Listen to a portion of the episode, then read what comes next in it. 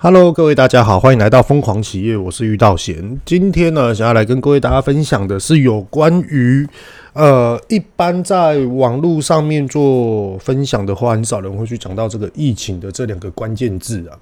那其实玉道贤呢，首先要先表达是我想要表达出我的一些的看法，还有就是我追求背后的真相，还有。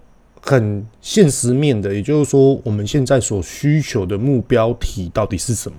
那借由诶职场上面跟我自己在从事的事业上面看到现在疫情的观感来去跟各位大家分享。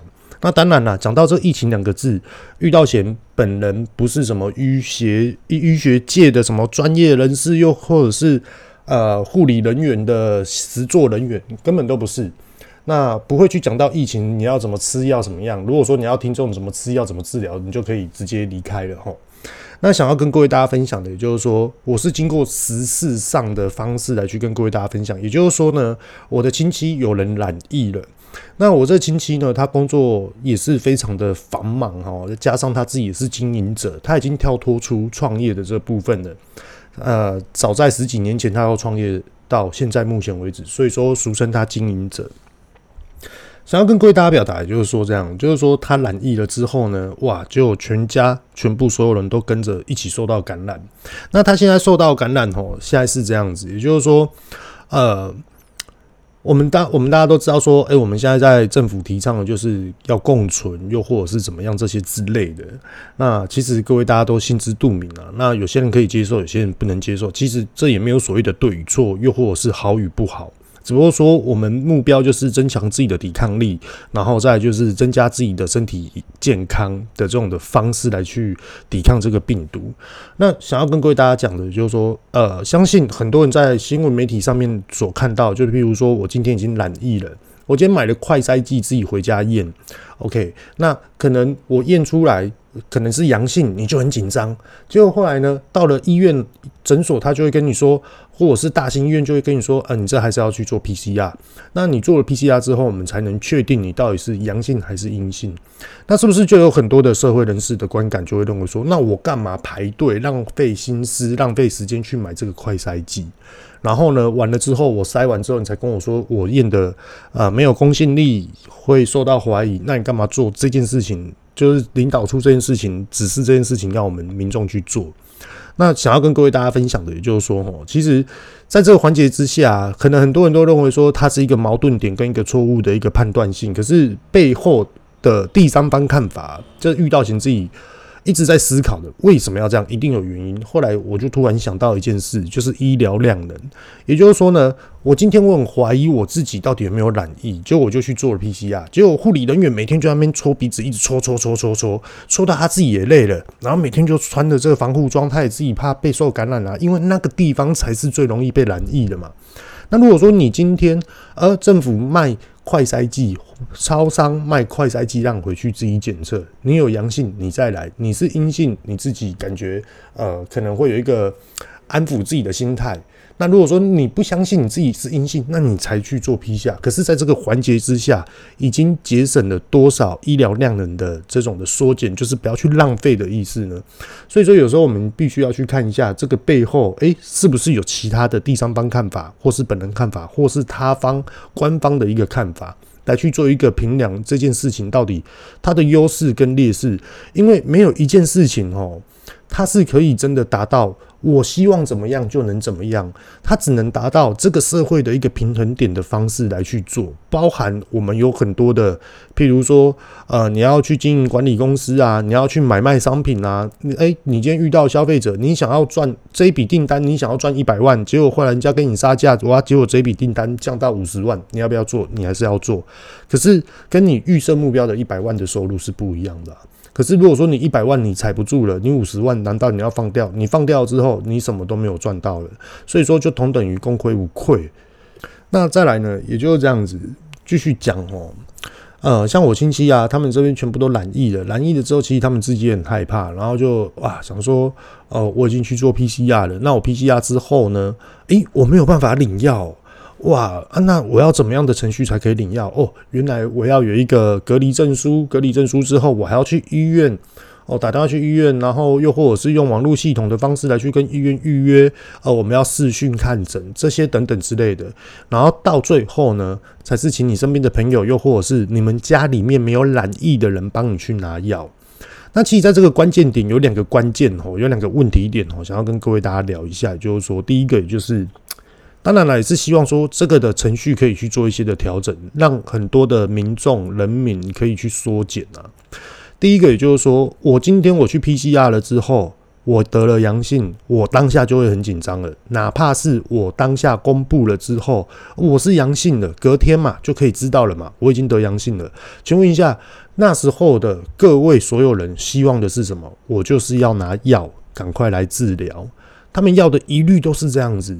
他们不是说我要什么隔离证书，我要预约什么视讯看诊，我什么时候才能拿到药？哇！我每天一直咳嗽，一直咳嗽。我原我原本还不知道我染疫的，我觉得我精神状况很好。然后结果后来我知道我染疫了之后，哇！我咳嗽什么都来了，他开始精神紧绷了。那加上如果说家里面哦，这个妈妈她染疫了，她下面有三个小孩子，她又有一个长辈要照顾，请问一下，这个妈妈她要照顾四个人呢？他四个人，他的精神状况都好不好？他自己也染疫喽，他还要去照顾别人。小朋友晚上要喝奶奶嘛，晚上要吃药嘛，长辈也要吃药嘛，也要用吃的给长辈。什么都不能出去，什么东西都要请求人家来帮忙。然后就是你可不可以帮我买什么东西？我跟你讲，这个妈妈她照顾其他人，还没有照顾她自己，她就整个都崩溃了。加上有时候有些人的心态，因为每一个人的抗压性完全通通都不一样，他。认为说啊，我现在染疫了，哦，这个石头压紧我了，呃，我现在缺什么也没有啊，小朋友在哭怎么办？嗯，哦，我的长辈怎么样了？怎么办？然后赶快用忙东忙西的，然后结果后来他又回想到他自己也是染疫，我自己身体也不舒服。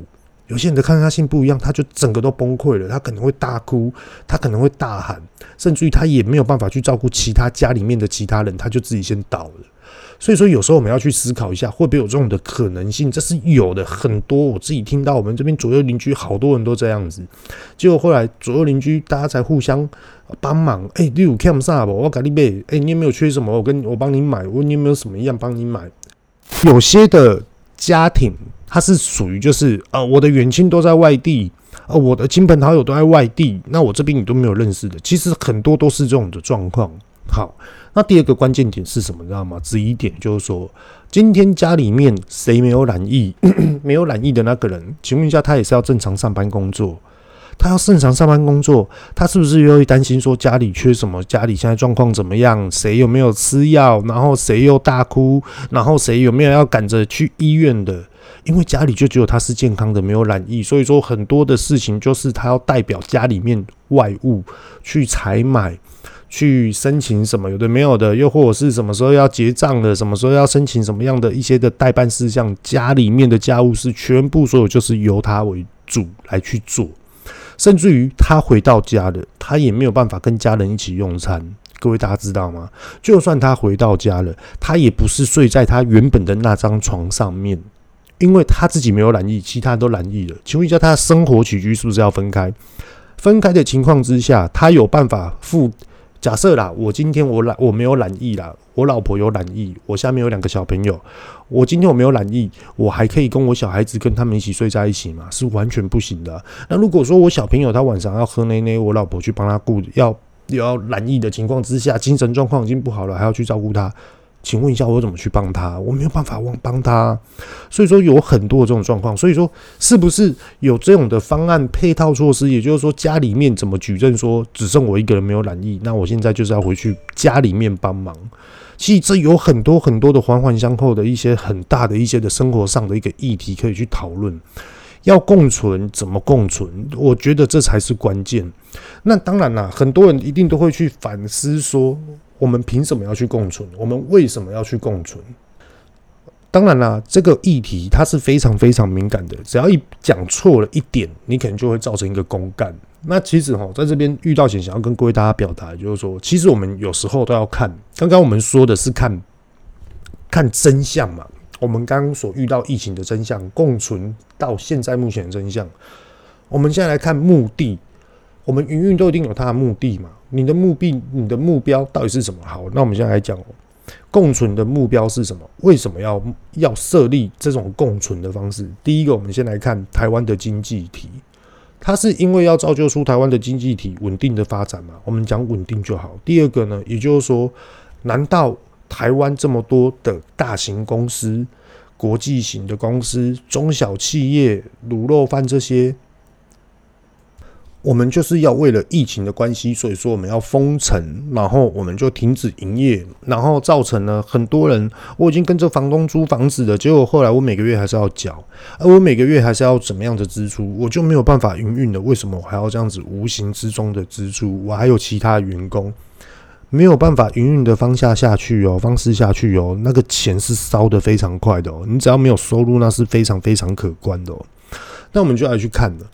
我今天从最低的哦，我们从最亲民的方式讲到最自己的方式。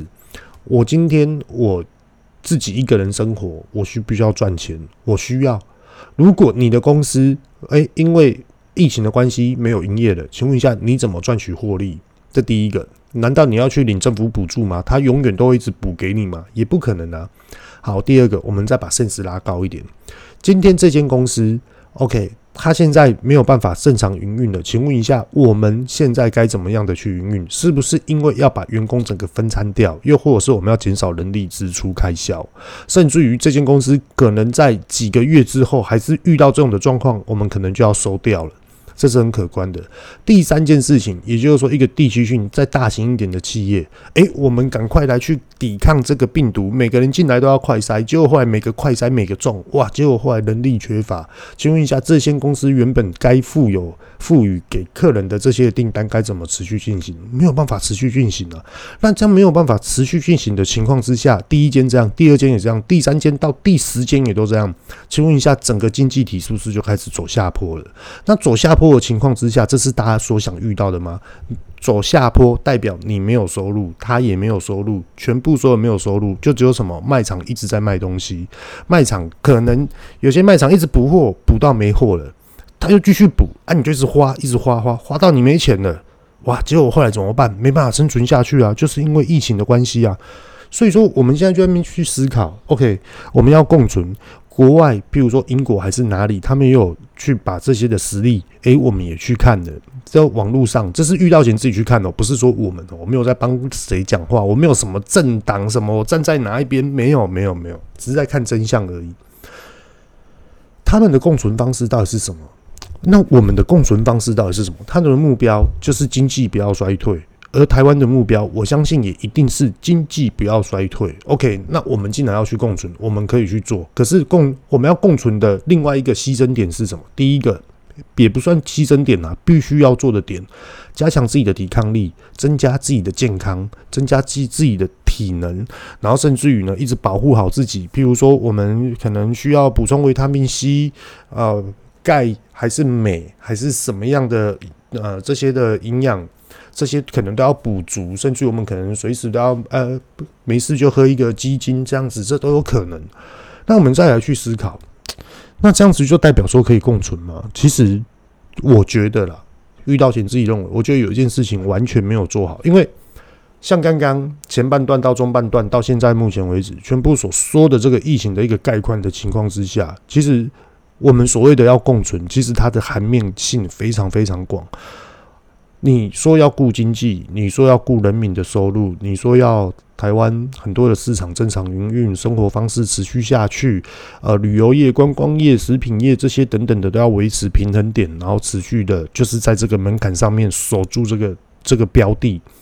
可是啊，有时候我们要去思考。我们要守是没有问题，因为毕竟大家都是成年人，大家一定都是十八岁以上的。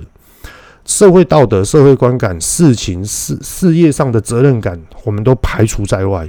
我们来去看还有什么关键点没有做好，也就是说，小朋友没有打疫苗。小朋友没有打疫苗这件事情是非常非常重要的。有时候遇到警会去想啊，到底是为什么样的？原因又或者是为什么样的目的造就于这么急迫的，就是要整个共存，是因为经济体的关系吗？所以说牺牲掉小朋友没有打疫苗，我们先把这个政策拿出来提早实施，抓取一个现在当下必须面对的做事情轻重缓急嘛。总是要抓一个平衡点嘛。那这个平衡点已经超越出我们六岁以下小朋友没有施打，又或者是高中国中国小这些还没有施打疫苗的这些的小朋友们，诶，都还没有打疫苗，结果他们染疫了，然后怎么样？那你说了，我我在我在新闻上面上面有看到是这样，就说，嗯，小朋友染到疫情的通常都是轻症，可是实际上面也有看到小朋友就是就是往生的。那遇到险也是很理性的来去判断了。好了，我们讲说千万分之一，千万哦，万一这件千万分之一的那一个一发生在你家，请问一下你能接受吗？这是我的想法。今天要是我千万分之一染到我小朋友，我小朋友就这样走掉，我可以接受吗？我会很难过，很难过。在难过之前，我一定要去好好防范呐。诶，小朋友不要出门的。诶，小朋友不要怎么样？可是万一诶，今天家里面也不是只有我在外出，我老婆也在外出，我女儿也在外出，有时候邻居又会来，有时候长辈也会外出。什么时候染疫进来，他是看不到，他闻不到的，他是听不到的，所以说他是无形之间的。那如果说万一发生这件事，情该怎么办？所以啊，我觉得。无论在做什么样的事情，一定要去三思而后行，而且要做好周全的准备，而且甚至于啊，我觉得有很多的事情都是要讲清楚、说明白。现在的政策、现在的策划、现在的规划到底是什么？一个政府机关啊，从中央到地方啊，其实每一个环节点都是一个团队、一个团队、一个团队，这么多关键点的，从中央到地方，全部所有的团队，难道没有办法？规划好这件事情吗，如果没有办法规划好的话，真的就比台湾任何一个企业都还要差。所以说，有很多人哦就会想，诶，现在目前的新闻，他这样子报道到底是什么问题啊？诶，这个关键点到底是什么？嗯，这可能要来了解一下。哇，不了解还好，一了解才知道说，诶，怎么会是这样处理事情？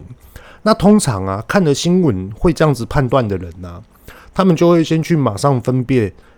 这件事情的真跟假、跟诚实性、跟务实性，再就是说，他们会去判断说你怎么去处理这件事情。那即使在经营者角度跟创业者角度，他们非常需要的就是探讨，就是解决事情的能力跟处理方向。OK，那好，我们今天知道了之后，哇！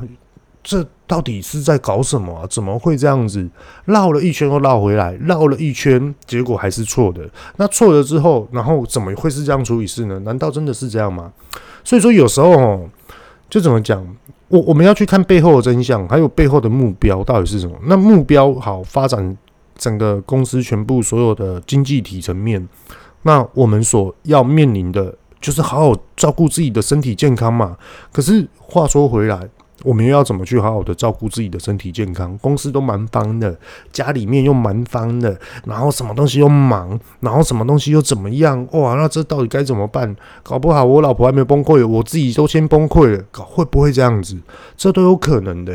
所以啊，我觉得哈，话说回来了，今天也做一个总结。我觉得无论怎么样，就是保护好自己，保护好自己的家人，然后出去的时候戴口罩。多补充水分、维他命 C，呃，多喝鸡精还是什么之类的，就是你觉得你喝了增强免疫力，反正这样就好了。搞不好这次疫情之后会有那种什么旋风，就运动风还是什么健康风，呃，营养风、什么美食风、保健风什么的，这都有可能。所以当然啦，很多的时候哈。状况不好的时候，我们要非常的乐观去面对。可是，在乐观的情况之下，我们要做好，就是我们怎样去分析跟详细的去判断这件事情到底该怎么做才是对的。我觉得这才是对于我们自己在生活上面居安思危的一个概念思维想法。好，今天呢，我们就分享到这地方，谢谢各位大家收听，各位拜拜。